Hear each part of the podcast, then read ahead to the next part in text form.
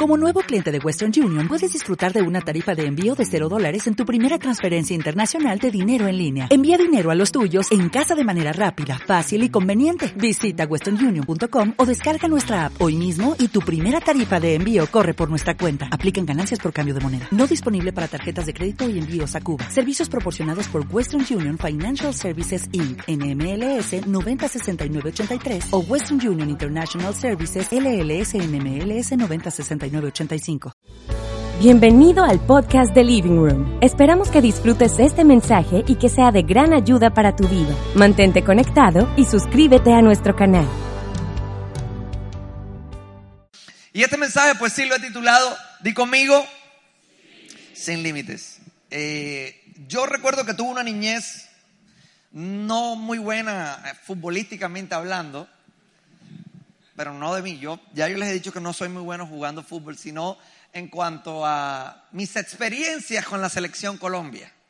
Yo veo que ahora los niños viven la pasión del fútbol de una manera única. Creo que los niños que tienen por lo menos unos 12 o 10 años han tenido la grata eh, posibilidad de ver a Colombia jugar en dos mundiales, cosa que es muy buena. Yo digamos que el recuerdo que tengo de niño de Colombia en un mundial es Colombia en Francia 98, en la época que jugaba el pibe, pibe Valderrama. Creo que aquí hay algunos que tienen recuerdos de cuando Freddy Rincón hizo el gol. Quiero ver sus manos, ¿quiénes son? Que son viejos, ¿no? Son más viejitos.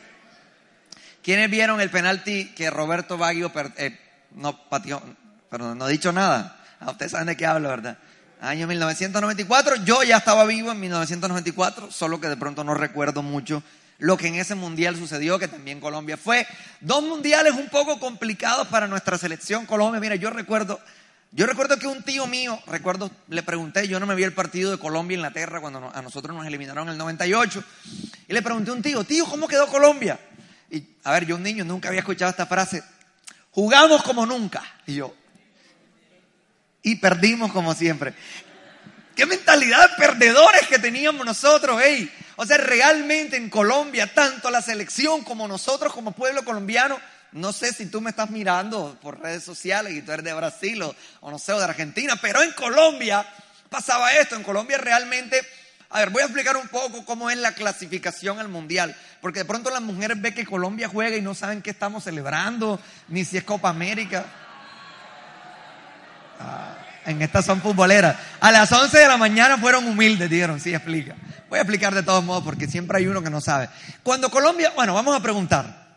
Solo para mujeres prohibido, prohibido, prohibido que un hombre me conteste. ¿Cuándo empieza las eliminatorias para Qatar?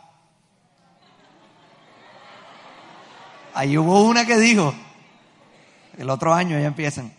Ok, en la época cuando yo era niño sucedía algo y era que los técnicos hacían algo vergonzoso que le llamaban o le llaman sacar cuentas. ¿Tú sabes qué significaba sacar cuentas en una eliminatoria?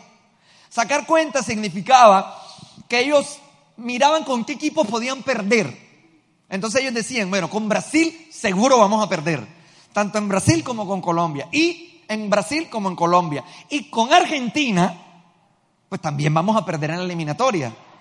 O sea, a ver, estaba empezando la eliminatoria, no habían puesto el pie en la cancha cuando ya se estaban programando y nos estaban programando todo un país completo para decir, ay, sí, verdad, vamos a perder. Y de verdad que en Argentina en esa época daba miedo, pero estaba Gabriel Omar Batistuta por un lado y en Brasil estaba Rivaldo, Ronaldo, Roberto Carlos, Kaká, Ronaldinho, o sea, eh, era algo bastante y uno se lo creía y uno, mira, hubo algo que a mí me pareció un día frustrante, porque el técnico dijo, perder con este equipo, pues no recuerdo ni el técnico ni el equipo con el que perdimos, pero el técnico dijo, perder con este equipo no estaba en las cuentas. Se decía, qué mentalidad que tenía la selección Colombia. De hecho, mira, hay un beato que llegó aquí a Colombia, directo de Argentina, Néstor José Peckerman. Yo tengo un tatuaje de Peckerman. Ese tipo argentino ahí, como tú lo ves, así todo, todo viejito, ese tipo nos cambió la mentalidad todo un país, nos puso a soñar, así sea que tenga críticos. Pero ningún crítico llevó a la selección Colombia a dos mundiales. O sea, la gente que tiene mi edad, yo tengo 27, voy a cumplir 28 años, tenemos un cuadro de Peckerman en el cuarto. Y un día le preguntaron a Peckerman, en el Mundial de 2014, antes de clasificar, faltaban como tres partidos, los periodistas, eh, profesor Néstor José, eh, ¿cómo van en las cuentas? Y Peckerman se lo quedó mirando y le decía, ¿cuál es cuenta? Es que él habla así. Peckerman le dijo, mira, yo no saco cuentas. Yo tengo que salir a ganar los tres partidos y realmente eso a mí personalmente me cambió mi manera de pensar porque yo ahora no quiero que Colombia clasifique de segundo, yo quiero que Colombia clasifique de primero. Mira, a mí me dio rabia porque en el partido contra Senegal, cuando Polonia hizo un gol, la gente celebrando.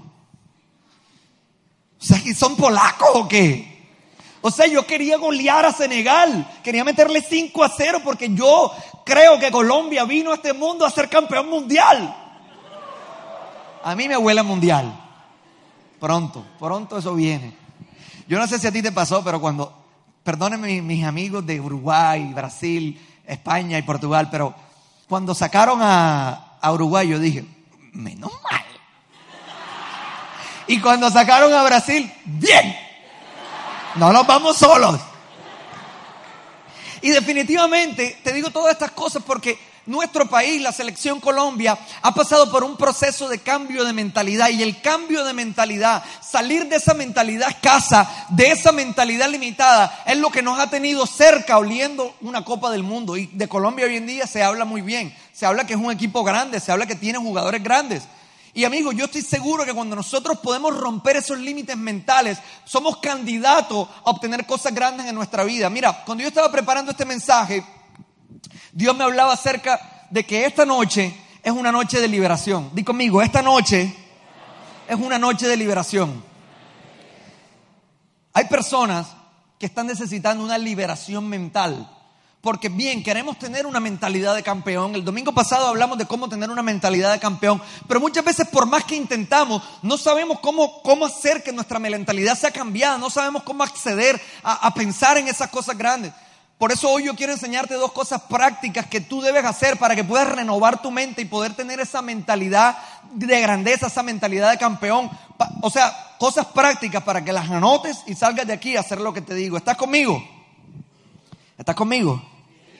Ok. Primera cosa que deben hacer a la cuenta de tres. Uno, dos y tres.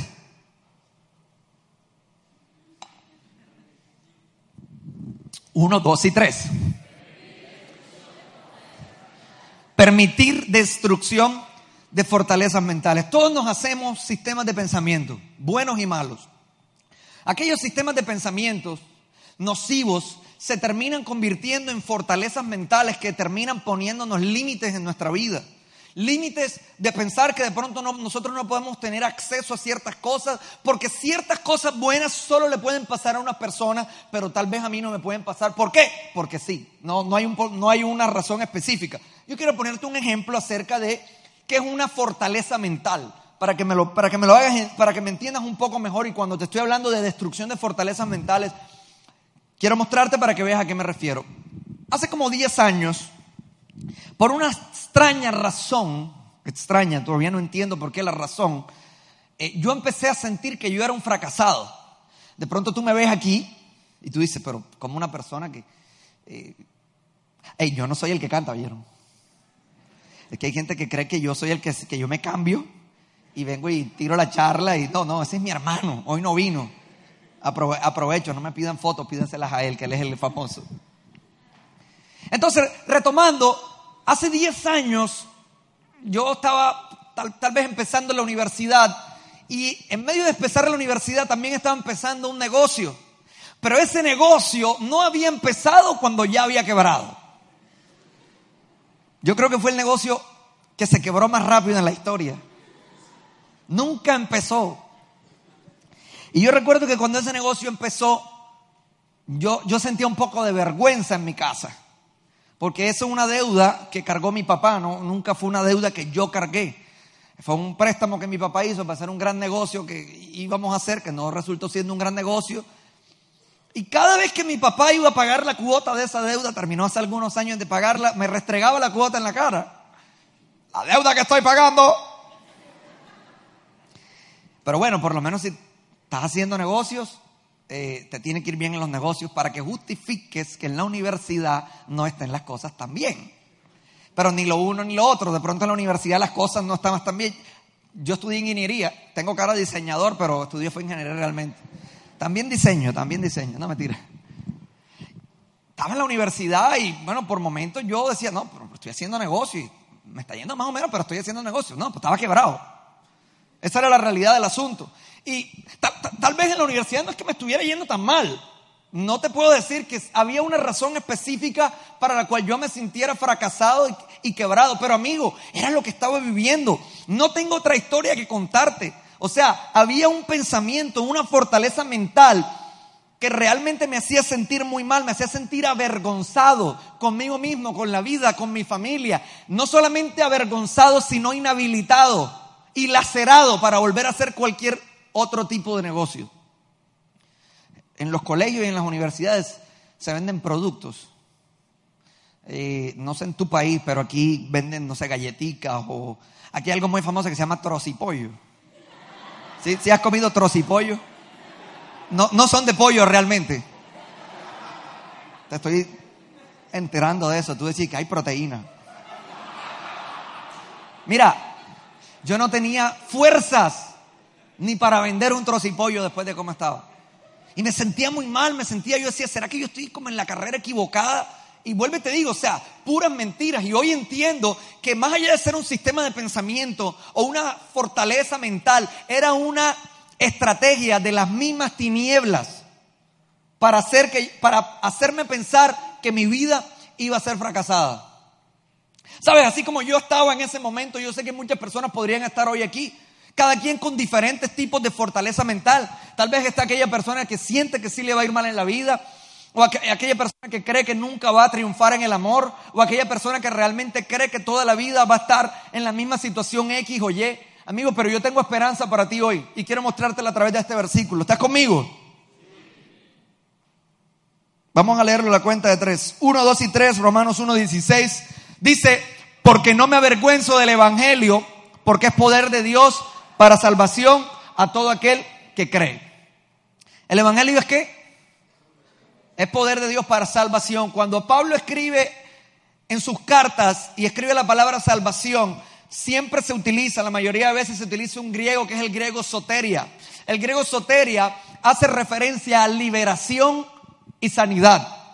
Es decir, que si nosotros buscáramos una traducción de este pasaje, eh, un poco más amplia, podríamos decir que el Evangelio es poder de Dios para traer en nuestra vida libertad y sanidad si así nosotros lo creemos. Y sabes, en ese momento que yo, que yo estaba pasando por esa situación, yo oraba. Yo le decía a Dios, sácame estos pensamientos de mi mente. Pero sabes, no pasaba absolutamente nada. Por más que luchaba para que eso se saliera de mi mente, no, no pasaba absolutamente nada. ¿Sabes cuándo sucedió? ¿Cuándo fui totalmente libre de eso? Fui libre de eso cuando pude entender el poder del Evangelio, cuando lo comprendí 100%. ¿Estás conmigo hasta ahí? Ok. Ya dejé, ahora voy a hacer otra parte del rompecabezas. Vamos a este pasaje, por favor. Va a leer la cuenta de tres. Uno, dos y tres.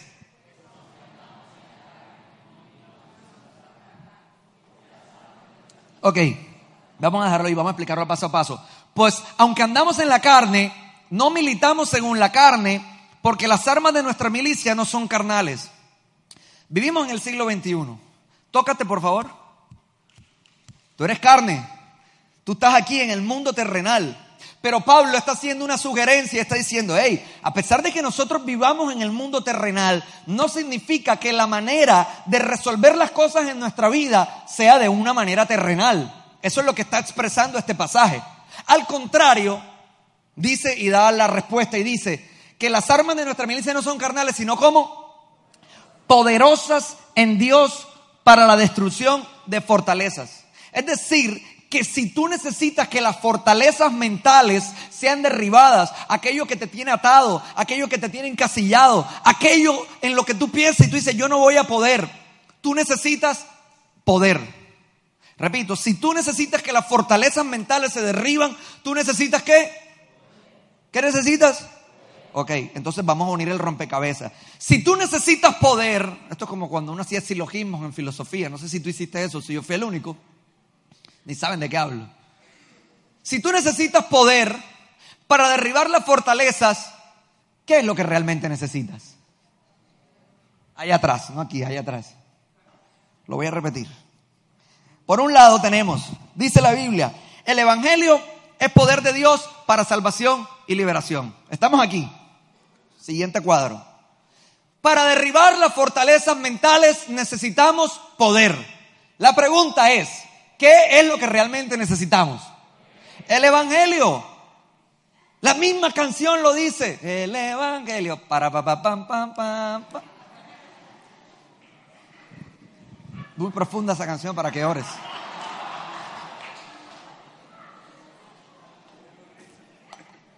Muy profunda. Amigo, lo que tú necesitas es el Evangelio. Pero sabes, cuando escuchamos la palabra Evangelio, hay gente que se quiere parar de la grada. Claro, porque la palabra Evangelio se oye como evangélico. Y nadie quiere ser un evangélico. La verdad. Una chica un día se me acercó y me dijo en Medellín, a mí me ofende un poco que digas que ustedes no son evangélicos. Yo le dije, pero esa es la verdad. No, pero es que los están denigrando. yo, ah, es que nosotros no estamos denigrando a nadie, ellos se denigran ellos solos.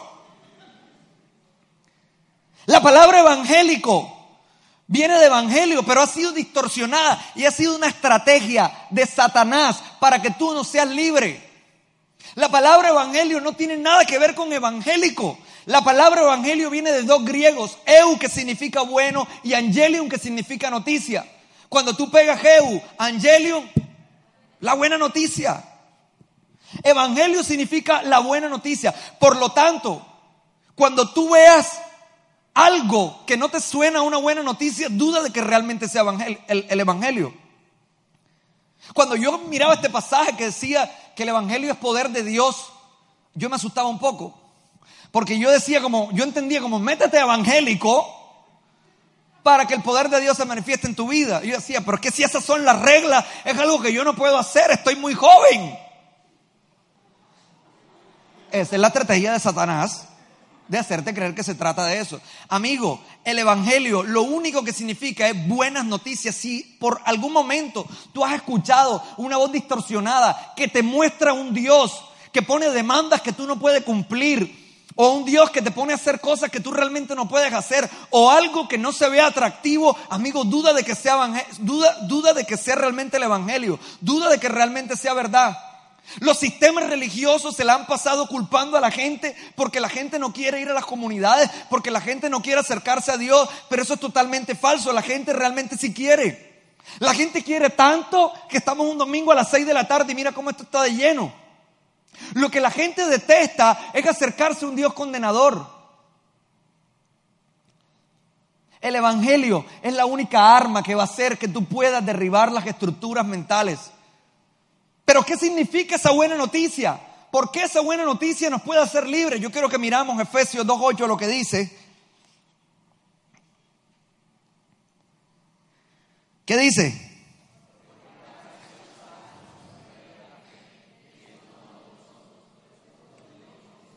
Dice que por su gracia, es decir, por su favor, nosotros adquirimos la soteria, es decir, por su favor, inmerecidamente, inganablemente, nosotros podemos recibir la libertad y la sanidad por medio de la fe en Jesús.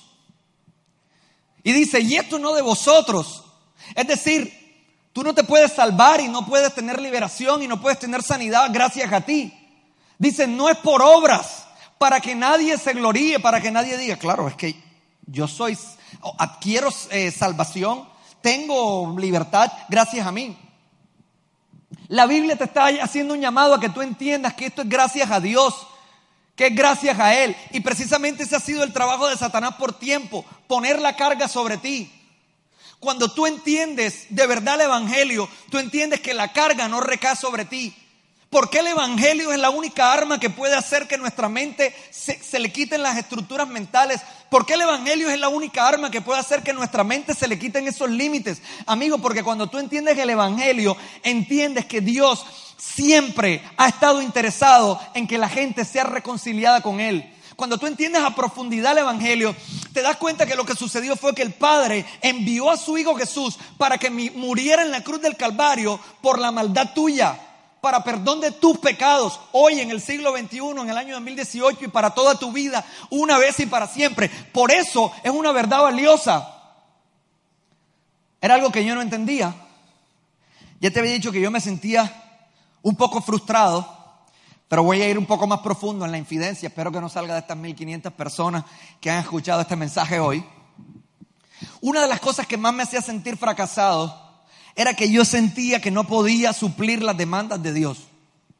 Yo no sé si a ti te pasa eso, pero a mí me pasaba. ¿Cómo funciona esto? Tú vienes al living room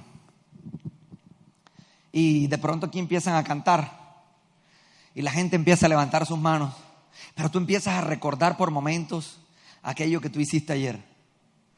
ah, ayer me pasé, ayer fue sábado por la noche, Dios mío. ¿Qué hice, Señor? Dije que no lo iba a hacer nunca más. Ya me había arrepentido por esto. Tuve una recaída. Y es en ese momento donde viene la voz de Satanás, disfrazado de Dios, porque quiere hacerte creer que es Dios, a decirte, no te ha servido de nada living room. Todavía sigue siendo el mismo miserable.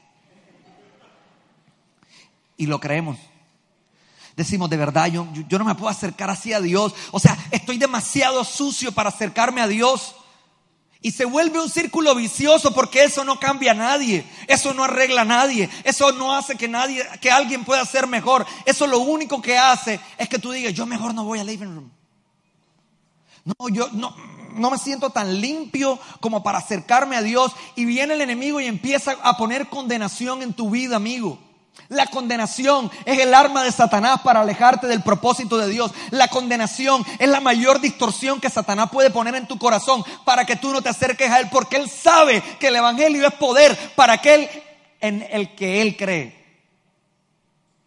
El lo repito porque se escuchó como un trabalengua. Satanás sabe que el Evangelio es poder, pero no solo como un vaso de agua ahí. El vaso de agua ahí se ve hermoso. Pero si yo tengo sed, ¿qué debería ser? Tomar del vaso de agua. Y eso es lo que Satanás quiere hacer, ponerte un velo para que tú no te quieras acercar a Dios. ¿Y qué pasa cuando uno no se acerca a Dios? Amigo, cuando tú no te acercas a Dios, a ti te cuesta ver la realidad como Dios la ve. Nunca vas a poder tener una mentalidad de grandeza. Porque siempre vas a estar atado a lo que tus ojos ven. Pero cuando tú estás cerca de Dios, entiendes que hay un propósito. Cuando tú estás cerca de Dios, entiendes que a sus hijos, a sus hijos, Él les tiene preparadas las mejores cosas.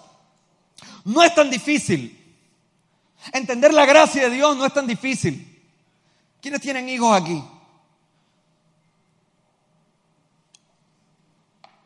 Ustedes me van a entender un poco más a mí. Anoche en Colombia se va la luz o se va la energía, no sé en tu país. Pero aquí a veces se va la energía, ¿no? Anoche se fue la energía. Y obviamente, pues mi hijo no va a aguantarse ese calor. Ese muchacho por favor, eso no, apaga el aire acondicionado. Y yo decía, Dios mío, yo tengo que concentrarme. Yo oraba yo le decía, Padre, que venga la luz ya. Pero mi hijo por un momento creyó que era de día. Él dijo, no, ya me levantaron. Seguramente ya me voy ya a, la casa de mi abuela. Y a las dos de la mañana él quería jugar. Y yo tenía un sueño y todo el que tiene un hijo recién nacido a veces quiere que a veces quiere ponerle una inyección para que Pero cuando yo en la mañana me levanto y lo veo en la cuna paradito así, mirando así y riéndose, a mí se me olvida todo lo que hizo la noche anterior. Amigo, esa es la paternidad. Hey, la relación con Dios se trata que Él es tu padre y nosotros somos sus hijos. El día que yo pude entender que era mi padre y que su gracia suplía, en vez de demandar, ese día mi vida entró en paz totalmente. Entendí este pasaje que me cambió la vida y yo te lo comparto hoy. Dice la Biblia que no existe ahora ninguna condenación para aquel que está en Cristo Jesús. Repítelo conmigo, uno, dos y tres. Ahora pues ninguna condenación hay para aquel que está en Cristo Jesús. Amigo, aquel que acepta a Jesús en su corazón no tiene ninguna condenación. No caigas en el juego de las tinieblas, ese juego que quiere alejarte, ese juego que, ese juego que quiere separarte de Él. Amigo, cuando tú estás pegado a Dios, ahí es donde están las respuestas. Cuando tú estás pegado a Dios, es donde Él puede mostrarte el panorama claro de tu futuro. El panorama claro de tu futuro no te lo puede mostrar una persona. El panorama claro de tu futuro está en la Biblia y está para los hijos de Dios, aquellos que lo han aceptado y han aceptado que Dios los reconcilie con Él. ¿Estás conmigo? Número dos. Ah, antes del número dos, no terminé la historia. Entendí esto. Yo estaba como en segundo semestre en esa época, ya quebrado, bastante temprano, pero sabía que quería seguir haciendo negocios. Y yo decía, no sé cómo empezar. No sé, yo si quiero hacer negocios grandes, pero siento que no puedo hacer un negocio grande en este momento, no me siento capaz, siento... Y dije, voy a hacer algo para recuperar mi confianza. Me fui al centro de la ciudad, bueno, el downtown, si me estás viendo por las cámaras. El downtown de aquí es otra cosa diferente de pronto el downtown de... A ver, no es el downtown de Manhattan, no es el downtown de Brooklyn, no, no, el downtown de aquí es el downtown de aquí, tienes que venir.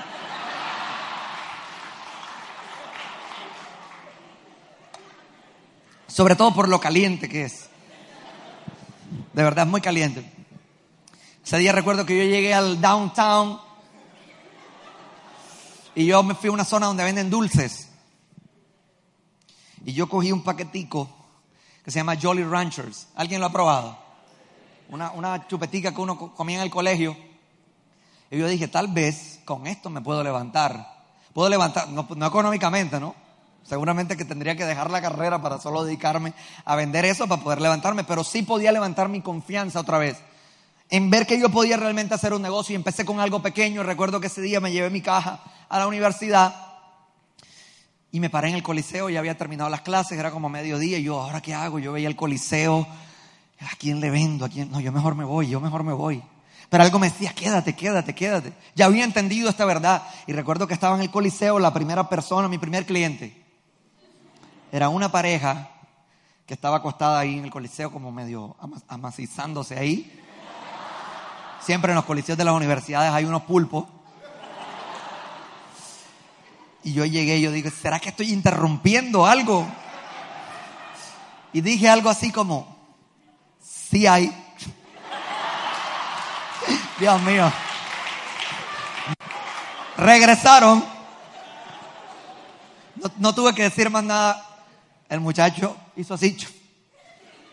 Dijo, hey, yo tengo años que no como eso. Y yo, así es. Y la chica, ay, yo también. Y yo, dos, ese día vendí toda la caja y seguí llevando más mercancía.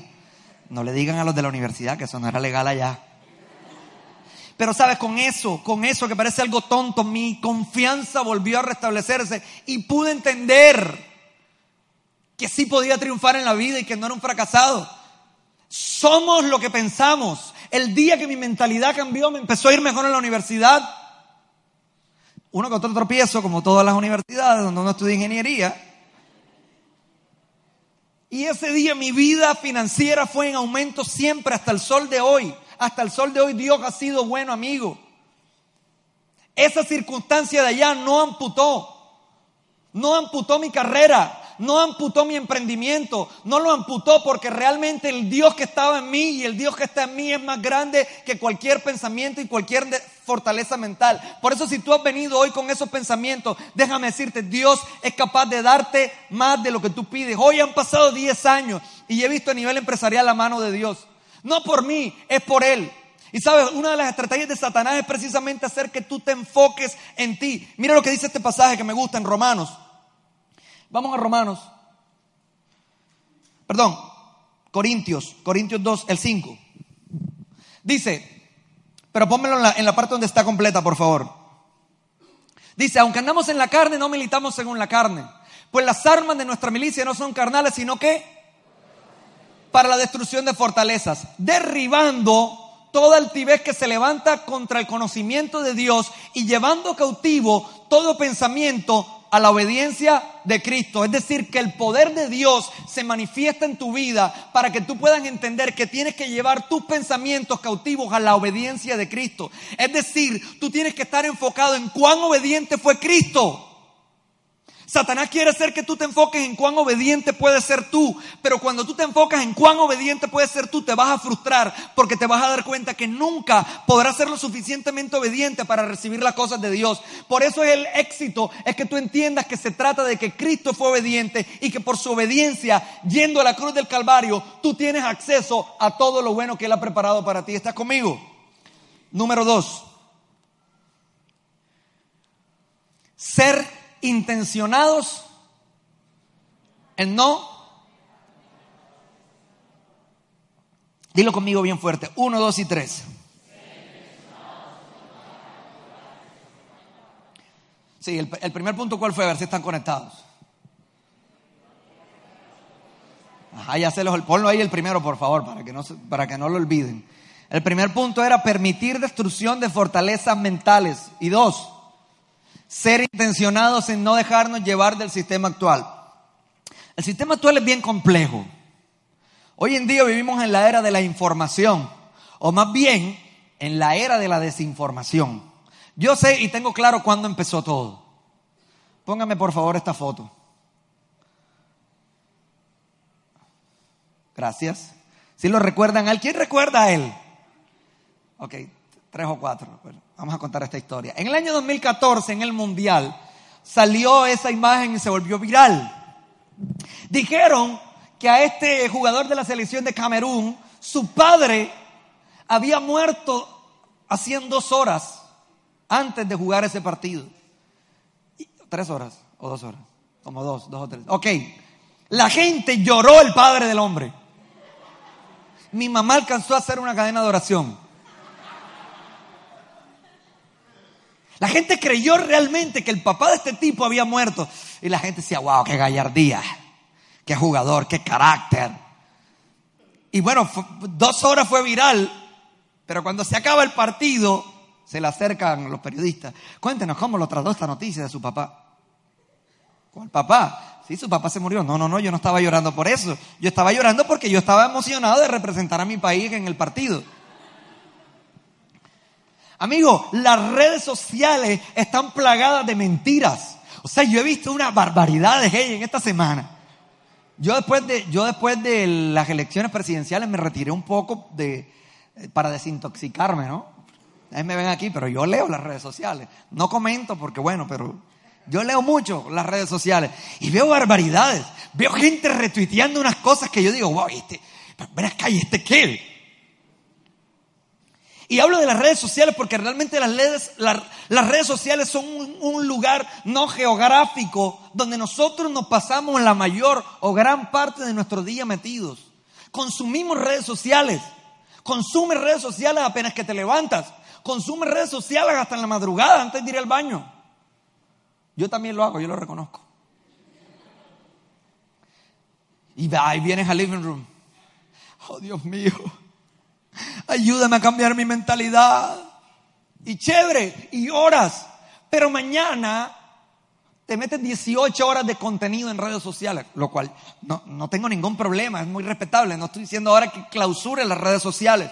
Lo que te trato de decir es que tienes que ver mucho, tienes que tener mucho cuidado. Supongamos que tú has venido batallando con un pensamiento. Y el pensamiento dice lo siguiente. Tú vas a ser pobre de por vida. Y tú vienes aquí al living room, tú oras y dices, Señor, yo renuncio, wow, ta, ta, ta, ta. Y mañana vas a las redes sociales a las 8 de la mañana y empiezas a ver noticias.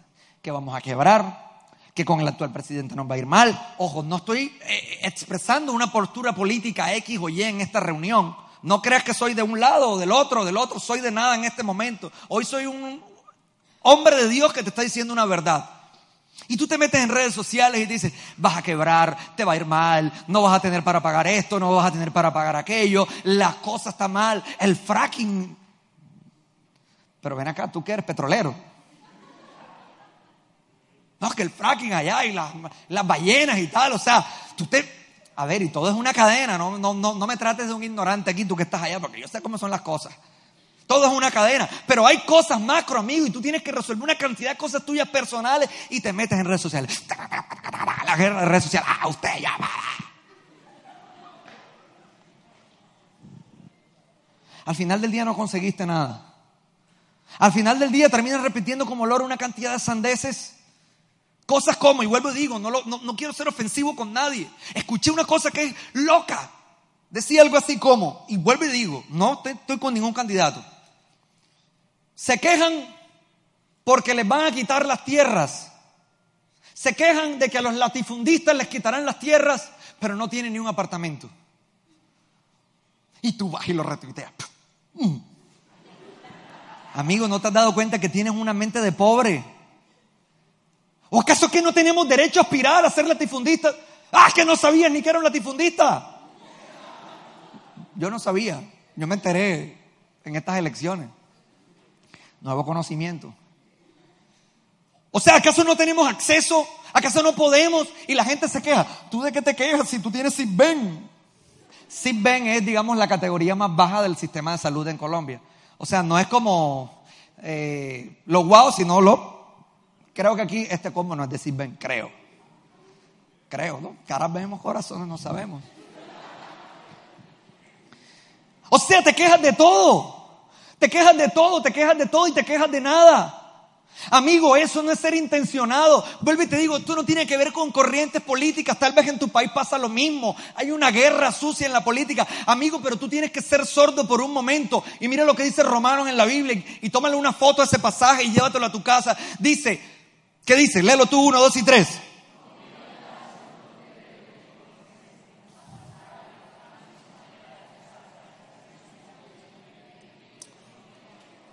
Ok. No vivas según los criterios de este tiempo, del tiempo presente. Al contrario, seas todo lo contrario. Cambia tu manera de pensar y así cambiará tu manera de vivir y luego entonces llegarás a conocer la voluntad de Dios que es buena, agradable y perfecta. Se trata de cooperar con Dios. No crees que Dios te va a abrir el cerebro, el cerebro, te va a sacar tu cerebro y te va a meter un cerebro nuevo. Eso no va a pasar de esa manera, amigo. Va a pasar cuando tú cooperas con Dios, cuando tú decides desintoxicarte de lo que estás escuchando en redes sociales, de lo que le escuchas a la gente, del pesimismo de la gente y empiezas a enfocarte en Dios.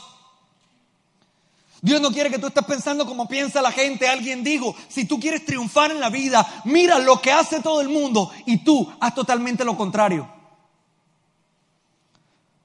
Mira lo que dice Efesios 6. Efesios 6 me encanta. Dice, estar como, no aguados. Cuando tú te levantes mañana tienes que estar como, en la jugada,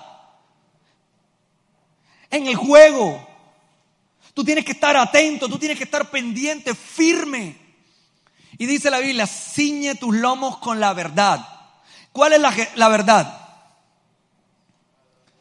La verdad es Jesús. Dice la Biblia, yo soy el camino, la verdad y la vida. La verdad, ¿sabes dónde se encuentra? En la palabra de Dios.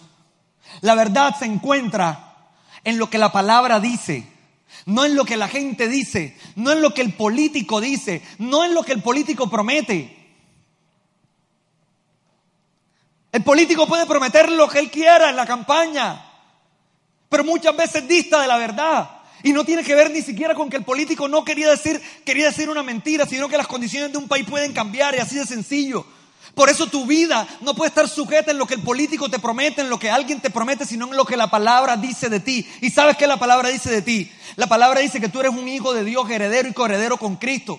La palabra dice que tus enemigos Él los pondrá como estrado de tus pies. La palabra dice que te esperan las mejores cosas, mejores de las que tú te has imaginado o pensado. También dice, ciñete con la coraza de justicia. Ceñirte con la coraza de justicia significa que entiendes que a través de su sangre Él te ha justificado. Es decir, Él te ve como si nada hubiese pasado. Es decir, que aquel que acepta que ha tenido una vida pecaminosa, aquel que acepta que ha tenido una vida errática y separada de Dios, cuando acepta a Jesús, acepta su muerte y su resurrección, inmediatamente el Padre lo justifica y le dice, hijo, yo te miro como si nada hubiese pasado. Eso ayuda mucho es un arma que tenemos porque como te digo ahorita, la condenación es lo que Satanás utiliza para hacerte que tú te alejes de Dios y no puedas ver lo que Él tiene preparado para ti. Y número tres, haz conmigo como si te estuvieras poniendo un casco. dice ponte el casco o el yelmo de la salvación.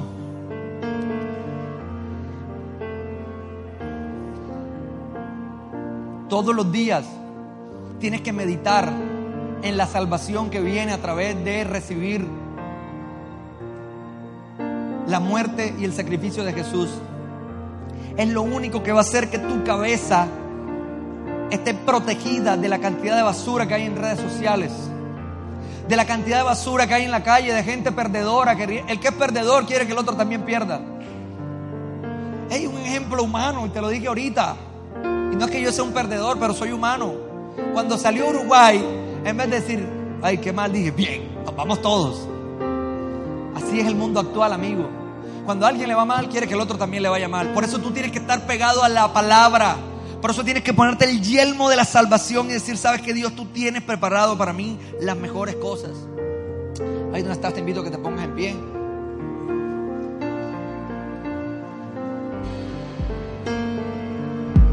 ¿Sabes qué? Yo he intentado ser muy intencionado en este tema en mi casa para que haya un cambio de mentalidad en mi familia. No permito palabras negativas.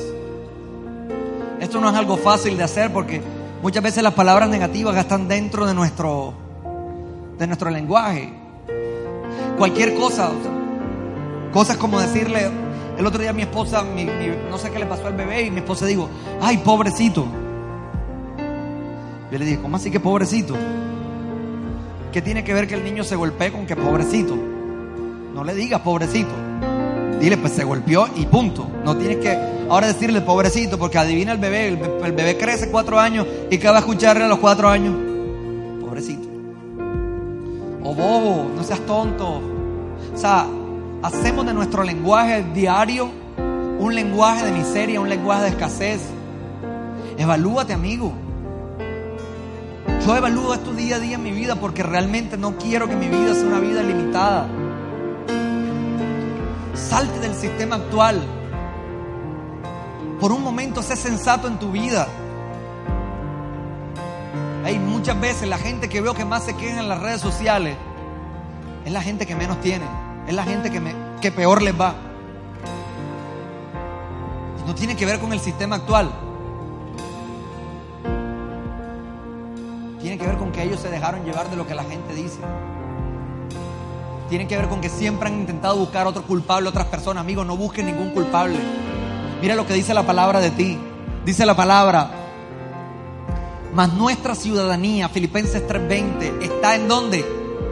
En los cielos, en donde también esperamos al Salvador. Amigo, una persona de otro país, ¿tú crees que en este momento un residente de otro país en Colombia, ¿tú crees que estaría nervioso por cómo están sucediendo las cosas políticas? Yo lo dudo mucho porque es sencillo, tienen un pasaporte de otra nación, toman un avión y a las dos o tres horas están ya en otra nación. De la misma manera te deberías sentir tú, amigo, tranquilo, entendiendo que tu ciudadanía está en el cielo, que tu provisión viene del cielo, que, que, que tú salgas adelante depende de Dios, no de la gente. Así que ahí donde estás, levanta tus manos al cielo. Dile, Señor, cambia mi mentalidad.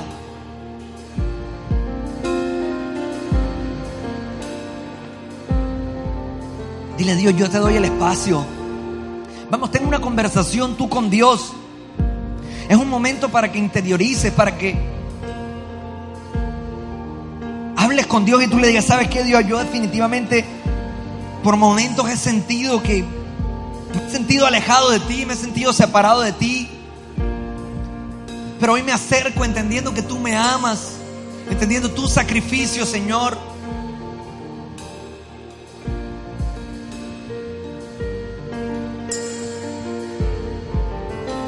Es una noche de liberación y Dios está tocando tu vida en esta noche. Y te está mostrando el futuro y te está diciendo, hijo, visualiza el futuro conmigo porque conmigo el futuro es seguro.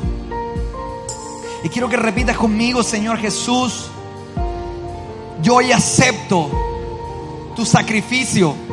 Por mucho tiempo he vivido separado de ti, viviendo de una manera errática pero hoy te acepto.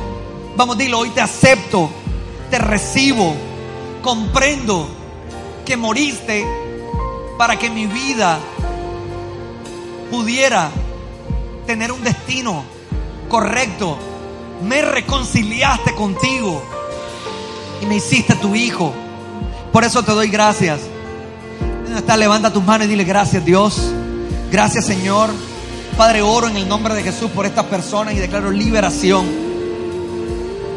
Nunca más vendrán pensamientos a decirle que son fracasados o que se van a quedar solteros o que se van a quedar solteras o que sus negocios no van a ir bien. Hay personas que han tenido pensamientos como toda la vida vas a ser un enfermo. Déjame decirte que la palabra dice que ningún arma forjada contra ti podrá prosperar. La palabra dice que por la llaga de Cristo nosotros fuimos sanados. Hoy Dios te dice, hijo, Enfócate en mi palabra y enfócate en lo que yo digo de ti.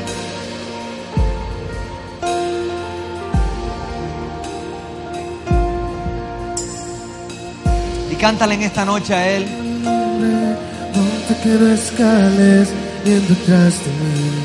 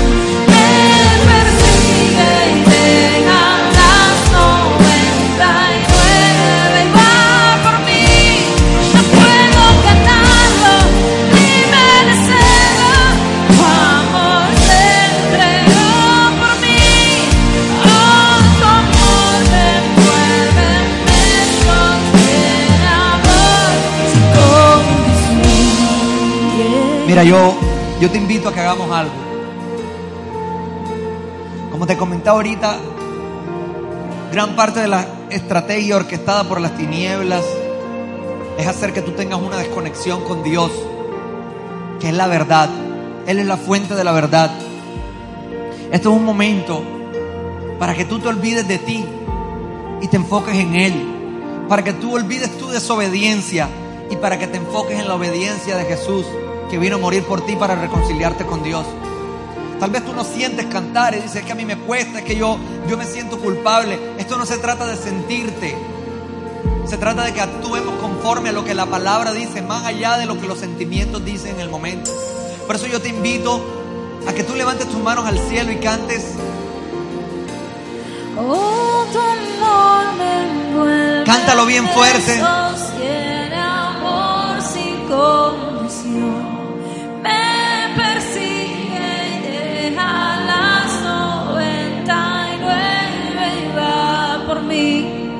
puedo ganarlo, mi merced, tu amor se entregó por mí. Oh, tu amor me envuelve, me sostiene, amor sin condición. Oh, tu amor me envuelve, me sostiene.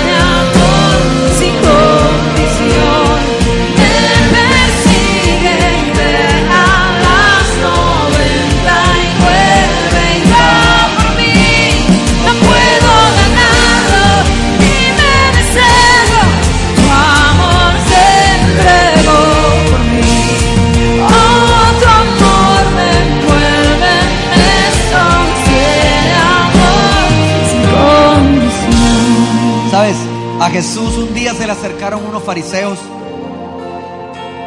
y los fariseos se quejaban de que Jesús comiera con pecadores. Y, le hacían esa reclamación. Esos fariseos representan los sistemas religiosos, representan incluso la misma voz de Satanás. Y fíjate que los fariseos eran las personas que se encargaban de estudiar la palabra en la época. O sea que la voz de Satanás viene dentro de la religión muchas veces. Y le decían a Jesús, ¿y tú te sientas a la mesa con pecadores? Y Jesús le respondió de una manera sabia y le dijo, le respondió con una historia y le dijo, imaginen que hay un hombre en el desierto con 100 ovejas y una de esas ovejas se va y se escapa. ¿Qué hombre no dejaría las 99 ovejas por ir a rescatar la oveja perdida? Y cuando este hombre toma esta oveja, llega a su casa y va a celebrar con sus amigos. ¿Sabes? Realmente yo me puse a analizar la historia. Y yo creo que si yo estuviera en el desierto y a mí se me pierde una oveja, yo dejo que la oveja se vaya. Porque dejo a las otras 99 y yo por lo menos estoy con las 99 y si viene una bestia, yo estoy con las 99 ovejas. Pero si yo dejo las 99 ovejas y viene una bestia, las va a dispersar. Y si yo estoy con la ovejita solo yo, la bestia me va a comer a mí. Pero sabes, piensa distinto Jesús. Jesús dice, tú eres esa oveja y yo por ti, si lo hago, lo hago. Él está interesado en ti. No importa por qué te apartaste del redil. Él está interesado en esa oveja que eres tú y celebra cuando te acercas a Él. Así que dile una vez más. Oh, Oh,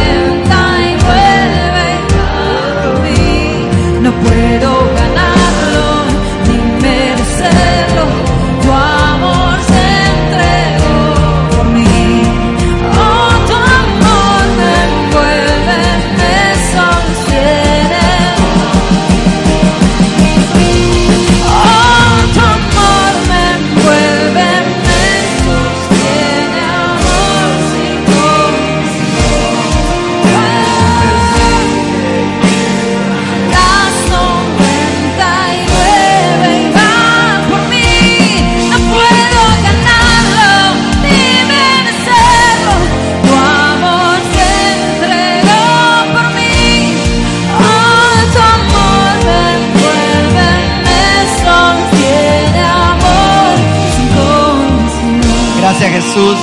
Gracias Jesús. Dile gracias Dios. Gracias. Gracias te damos Señor. Gracias por amarnos, por aceptarnos, por cambiar nuestra manera de pensar. Gracias Dios por hacernos entender que en ti nuestro presente y nuestro futuro están más que seguros. En el nombre de Jesús, señores, que esto fue Living Room. ¡Uh!